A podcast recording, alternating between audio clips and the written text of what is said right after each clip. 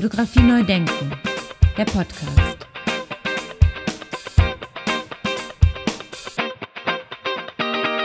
Ja, moin und herzlich willkommen zu meinem Podcast Fotografie neu denken. Mein Name ist Andy Scholz. Zu Gast ist heute bei mir im Podcast Katharina Muratidi. Katharina Muratidi hat die Gesellschaft für humanistische Fotografie mit begründet und ist heute Geschäftsführerin und künstlerische Leiterin dieser Gesellschaft.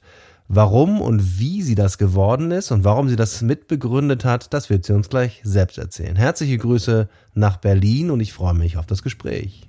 Hallo Herr Scholz, ganz herzlichen Dank für die Einladung. Ich bin auch ganz gespannt auf unseren Austausch. Sehr schön. Frau Muratidi, erste Frage, Standardfrage bei mir fast schon im Podcast. Wie sind Sie denn zur Fotografie gekommen?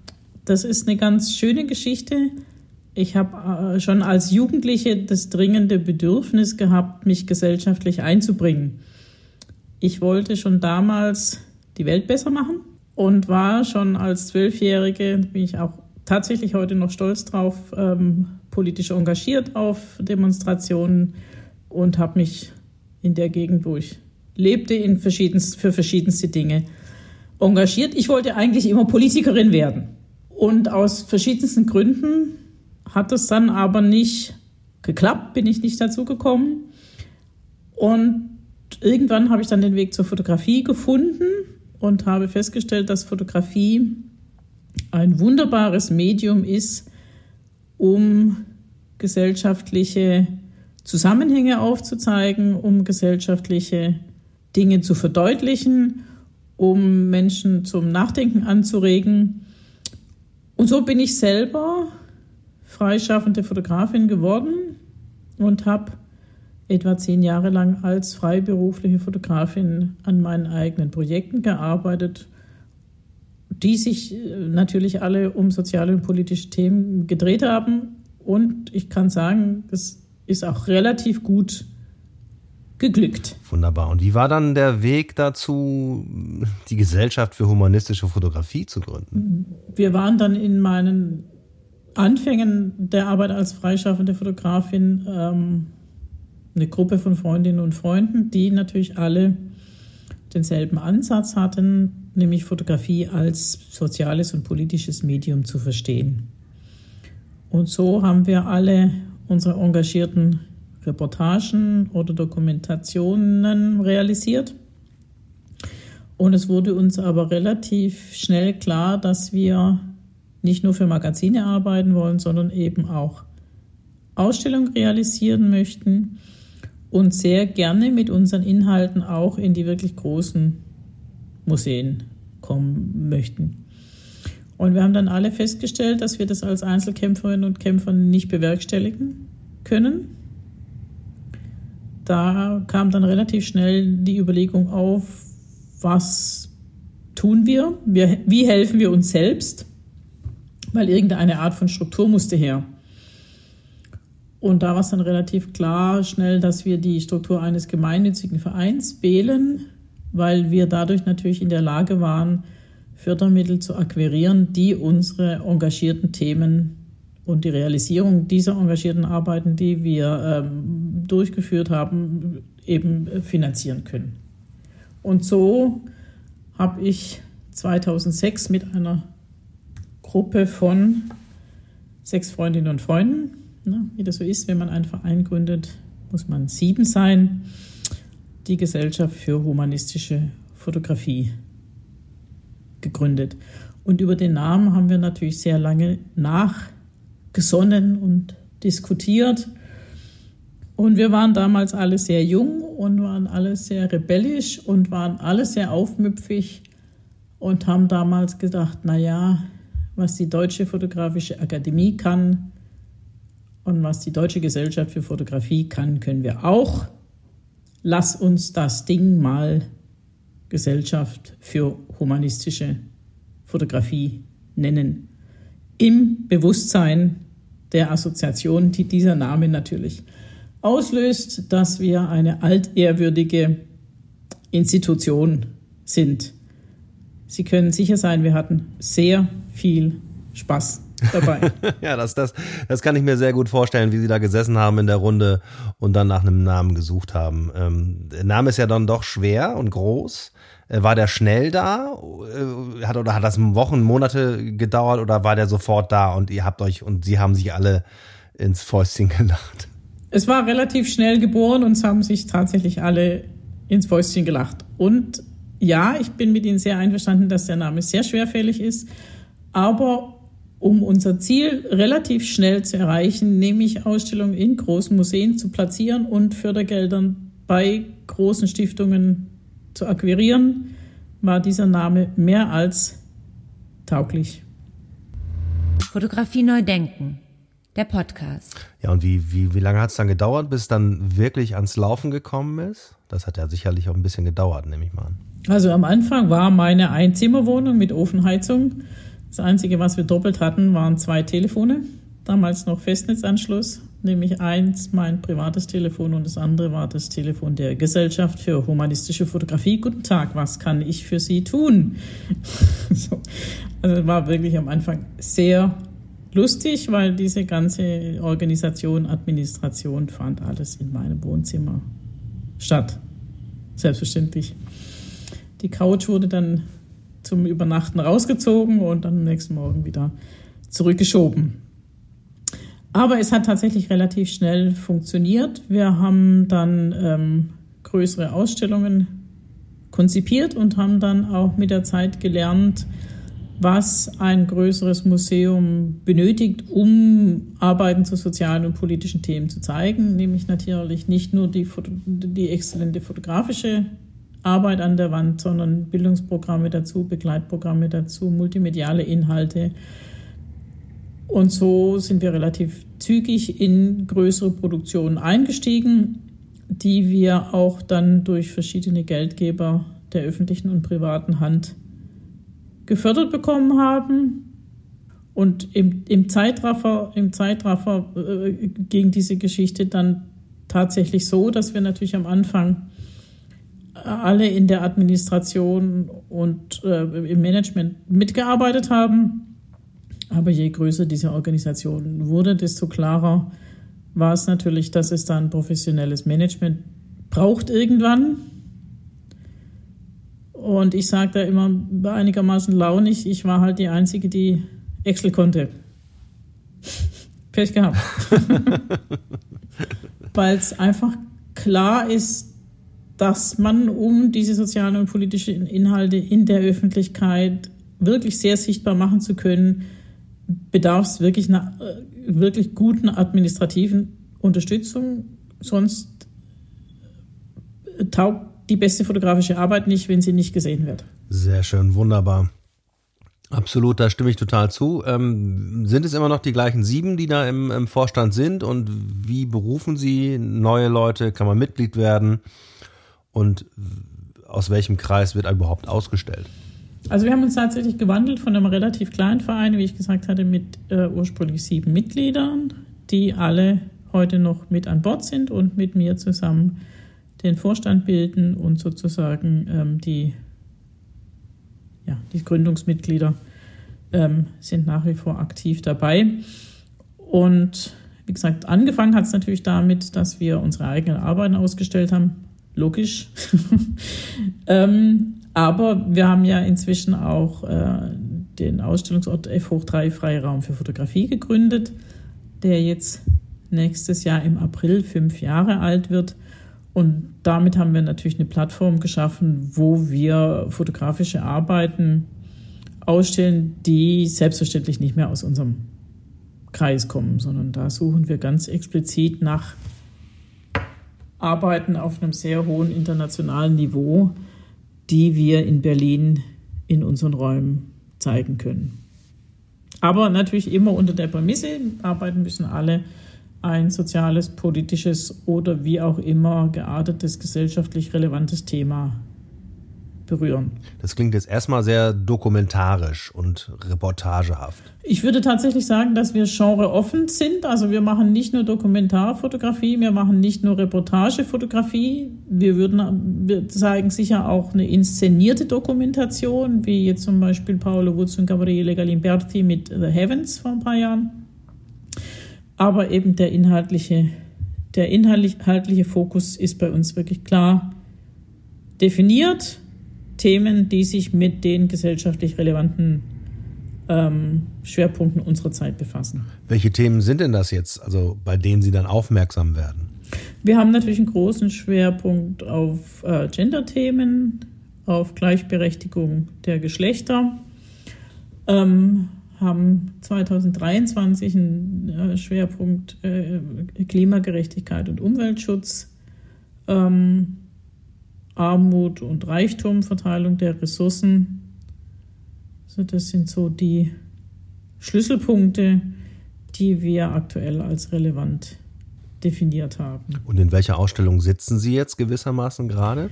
Ich sitze jetzt gerade, ähm, wir haben virtuell eröffnet, letzten Freitag. Das ist die Ausstellung Love Around the World des kroatischen Fotografinnenpaars Davor und Andela Rostoha. Und zwar sind die beiden ein Jahr lang um die Welt gereist. Also das ist sozusagen klassische Reisefotografie äh, auf den Spuren der Liebe. Die haben das Phänomen der Liebe erkundet und allen Menschen, denen sie begegnet sind, dieselbe Frage gestellt. Was bedeutet Liebe für euch? Und das ist eine sehr spannende und berührende Ausstellung, weil es die unterschiedlichsten Formen des Zusammenlebens thematisiert. Also es gibt äh, heterosexuelle, queere, polyamoröse und die verschiedensten Konstellationen, die man sich vorstellen oder die man sich nicht vorstellen kann, des gemeinsamen, des, des Zusammenlebens finden sich in dieser Ausstellung wieder. Und die Fotografien sind äh, jeweils auch begleitet mit aus, von Interviewtexten, die wirklich sehr berührend wiedergeben, was Beziehung, aber Beziehung im weitesten Sinne, es geht jetzt nicht um die Zweierpaarbeziehung, sondern was Beziehung für Menschen in anderen Teilen dieser Welt bedeuten.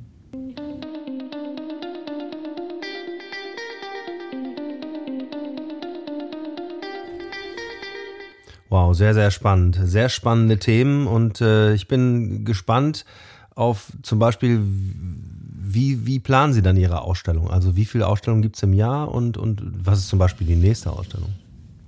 Die Ausstellungen laufen bei uns in der Regel zehn Wochen, also zweieinhalb Monate. Das heißt, wir haben etwa fünf Ausstellungen im Jahr und die Planung ähm, ist sehr langfristig. Ähm, wir haben jetzt die Ausstellungsplanung steht jetzt für die nächsten anderthalb bis fast zwei Jahre.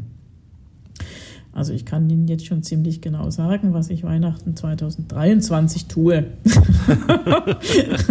Im. Guten wie im Schlechten. Absolut, das kenne ich nur zu gut. Äh, auch beim Festival fotografischer Bilder ist das natürlich so, dass wir schon für 23 äh, in der Endplanungsphase fast schon sind, äh, weil müssen ja auch Gelder beantragt werden. Und das, das wollte ich gerade sagen, dass also diese sehr langfristige Planung ist bei uns wirklich dadurch bedingt, dass wir keine institutionelle Förderung bekommen. Also wir kommen, wir bekommen vom Berliner Senat keine Förderung zum Beispiel für Mieten oder Personal, ähm, sondern wir müssen bedauerlicherweise für jedes einzelne Projekt, sprich für jede einzelne Ausstellung, die Projektförderung jeweils akquirieren.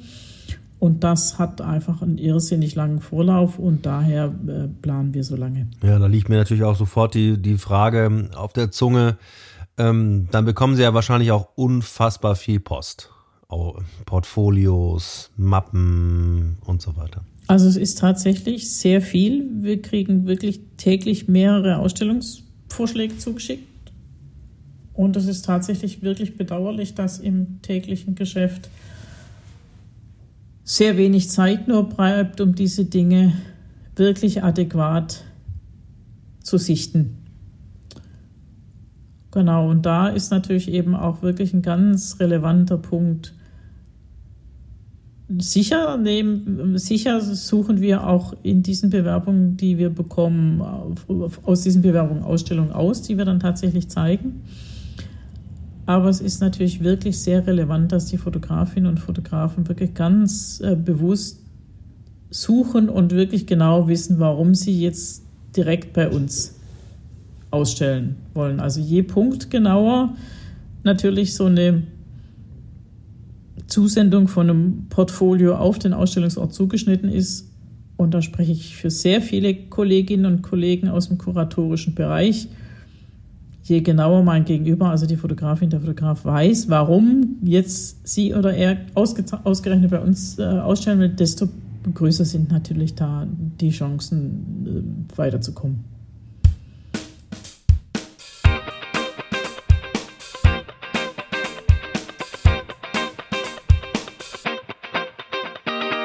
Jetzt gehen wir mal rein in meinen Fragenkatalog. Äh, den haben wir jetzt so ein bisschen äh, vor uns hergeschoben. War aber auch sehr interessant bis hierhin.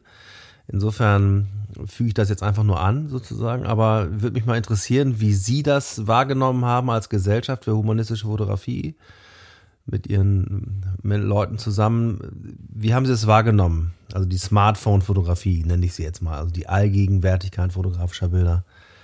Wie haben Sie das wahrgenommen? Weil das hat ja doch durchaus, also ist meine Vermutung, die Wahrnehmung auf oder von Bildern stark verändert. Es gibt da ja äh, zwei Schwierigkeiten dabei. Einmal ist es natürlich die Schwierigkeit, dass sozusagen die Wertigkeit der Fotografie an sich in der Gesellschaft abnimmt, weil natürlich das zu der Annahme verleitet, äh, dass äh, dass äh, ein fotografisches Bild oder die, die Exzellenz eines fotografischen Bildes von der Technik nur abhängt. Aber es ist ja tatsächlich so, dass, ich glaube, Giselle Freund hat das gesagt, ist, nee, oder? Wer, wer war das denn mit dem Zitat? Nicht die Kamera macht das Foto, sondern das Auge. Muss ich nachgucken, wer es war.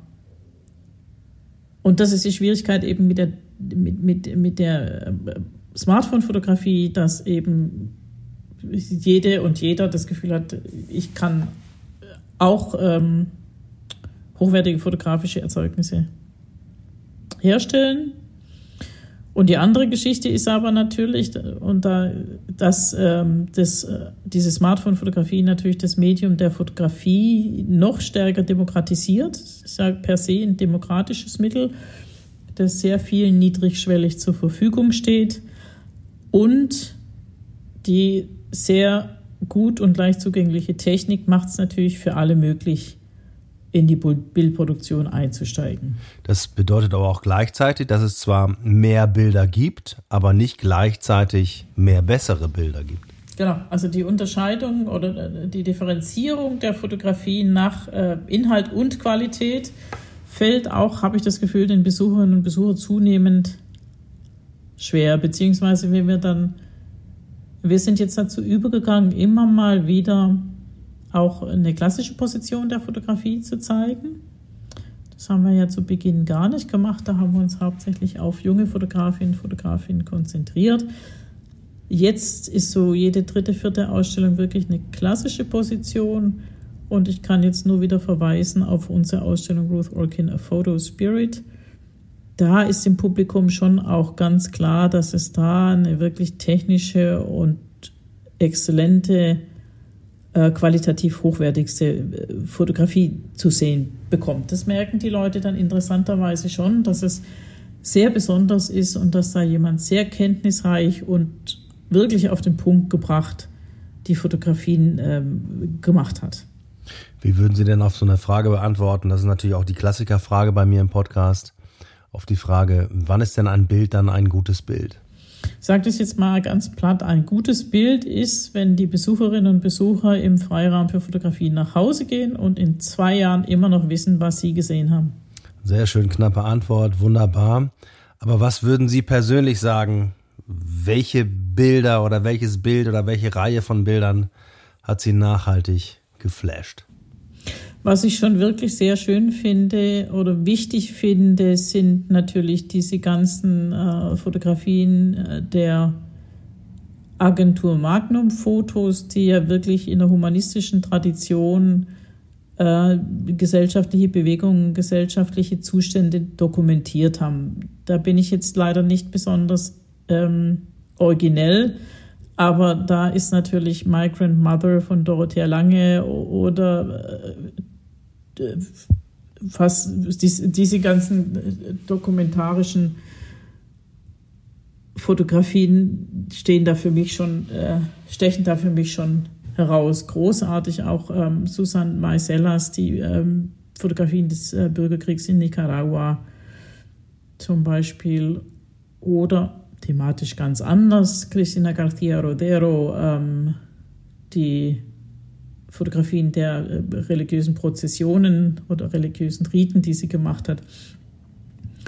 Da gibt es schon wirklich tolle Dinge. Oder natürlich diese ganzen Fotografien, Ermordung von JFK, der Kniefall von Willy Brandt, also diese Dinge, die wirklich historische Momente so auf den Punkt gebracht haben, dass man Gänsehaut bekommt. Sehr schön. Wie, wie sieht denn der Alltag dann für eine künstlerische Leiterin aus in Ihrem Bereich? Wie finden Sie denn dann neue, neue Künstler und so weiter? Wie, wie gehen Sie da vor? Der Alltag der künstlerischen Leiterin des Freiraums für Fotografie sieht so aus, dass sie sich eigentlich alles anguckt an Fotografien, was sie irgendwie in die Finger kriegen kann. Das heißt, Recherche findet statt natürlich in Magazinen, Recherche findet statt auf Messen, Recherche findet statt ähm, auf Festivals, in der eigenen Postbox. Wie gesagt, ich muss nur täglich meinen Briefkasten öffnen, dann habe ich schon wieder zehn Umschläge drin. Und Recherche findet natürlich ganz viel statt, auch äh, über die sozialen Medien. Also man sieht, man guckt wahnsinnig viel, merkt sich vieles davon, sortiert es geistig gleich nach Themen und dann kann man ja, und das haben ja alle meine Kolleginnen und Kollegen aus dem kuratorischen Bereich, wir haben ja alle ein wahnsinniges visuelles Gedächtnis. Da können wir dann immer auf das zurückgreifen, wenn es eine Themenausstellung gibt, was wir uns da irgendwann mal abgespeichert haben. Instagram ist dann natürlich auch ein Thema. Passiert auch, ja. Also nicht absichtlich, aber passiert manchmal doch, dass man da was findet und denkt, Wahnsinn. Sehr schön. Jetzt da zum Schluss, kommen wir mal so ein bisschen zum Schluss auch. Ähm, die Frage danach, wie steht die Gesellschaft da? Gibt es äh, Überlegungen zu expandieren, sich zu vergrößern und so weiter und so weiter? Vielen Dank für diese Frage, aber ich befürchte, dass ich die Ihnen im Moment noch nicht beantworten darf. ja. Okay, ja. Wir werden im April 2022 haben wir unser fünfjähriges Jubiläum und ich hoffe sehr, dass wir zu diesem Termin dann mit Neuigkeiten aufwarten können. Fotografie neu denken, der Podcast.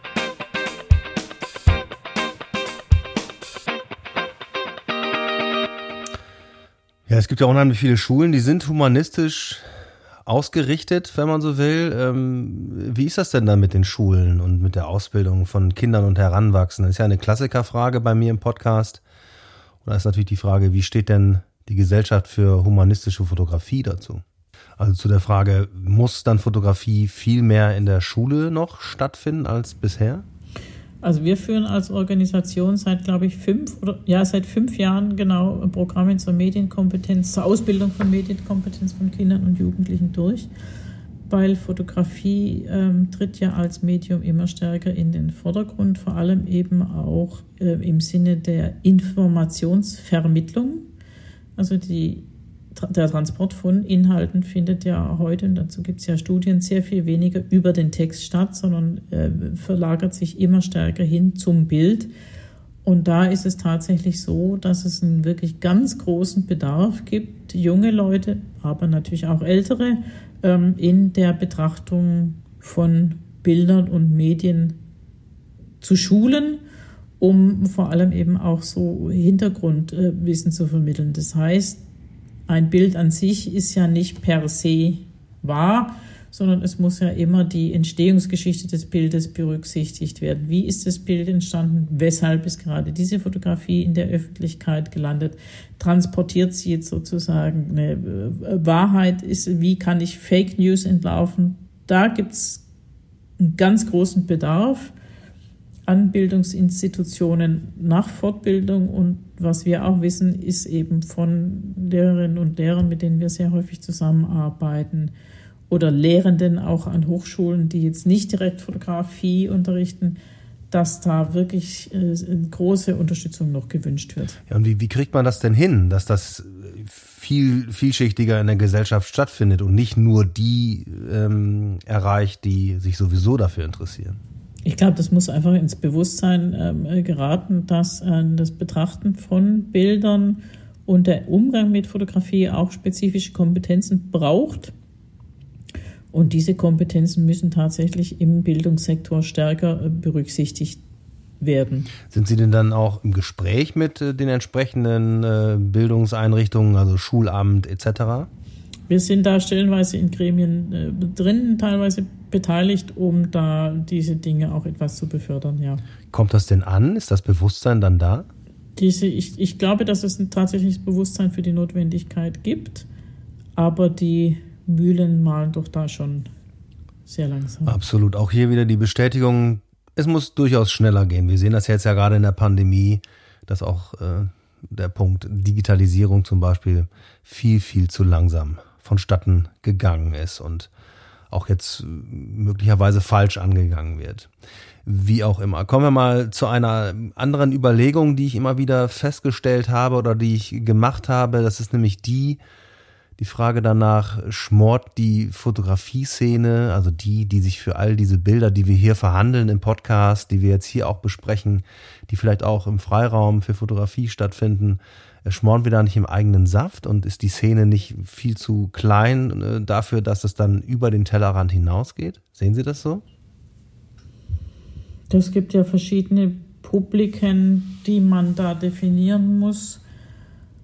Würde ich jetzt nicht so sagen. Also wir zielen ja mit dem Freiraum für Fotografie wirklich auf diverse Zielgruppen ab. Da ist natürlich, die, wie Sie das beschreiben, die kleine Szene, die sich für die Fotografie interessiert, ja, tatsächlich begrenzt.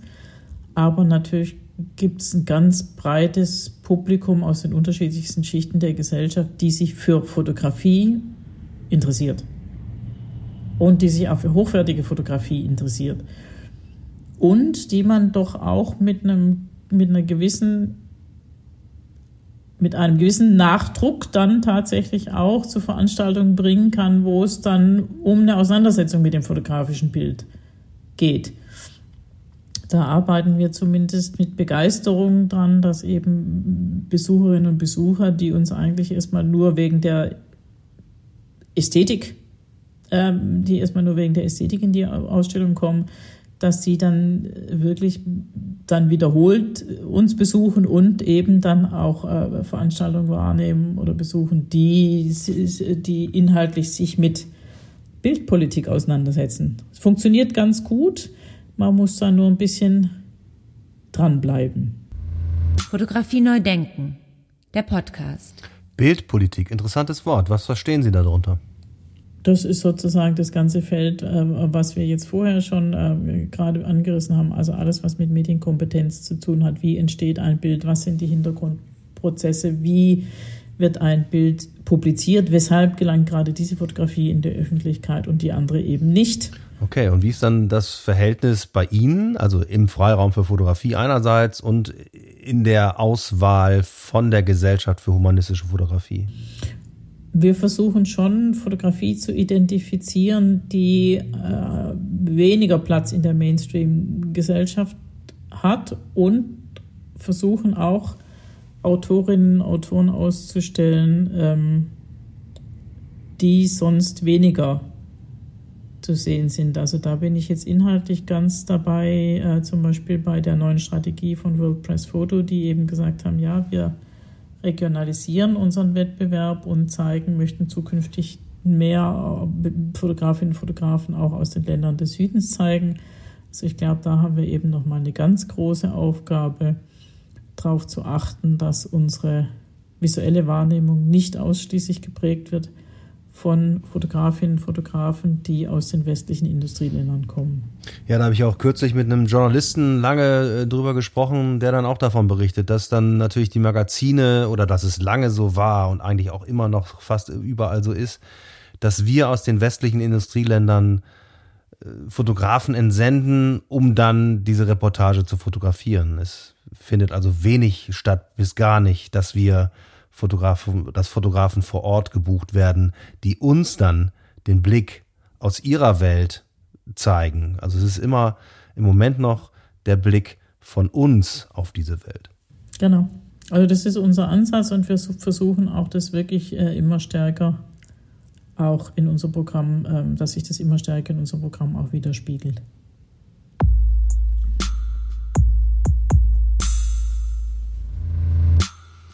Ja, liebe Frau Muratidi, herzlichen Dank für das Gespräch. Viele Grüße nach Berlin und ich werde hoffentlich irgendwann endlich mal dazu kommen, mir die Ausstellung und den Freiraum für Fotografie in Berlin anzuschauen. Vielen Dank. Dankeschön. Ja, lieber Herr Scholz, ganz herzlichen Dank für dieses wirklich spannende und anregende Gespräch. Wir freuen uns auf Ihren Besuch im Freiraum für Fotografie. Fotografie neu denken. Der Podcast.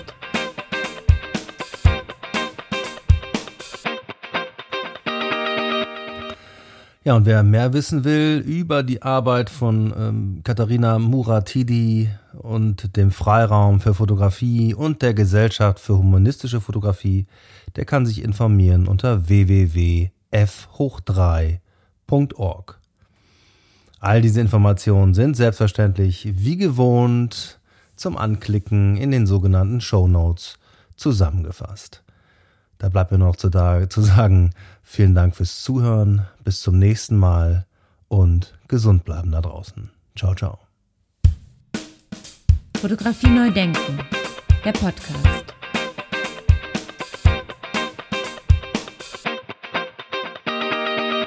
Eine Produktion von Studio Andy Scholz 2021.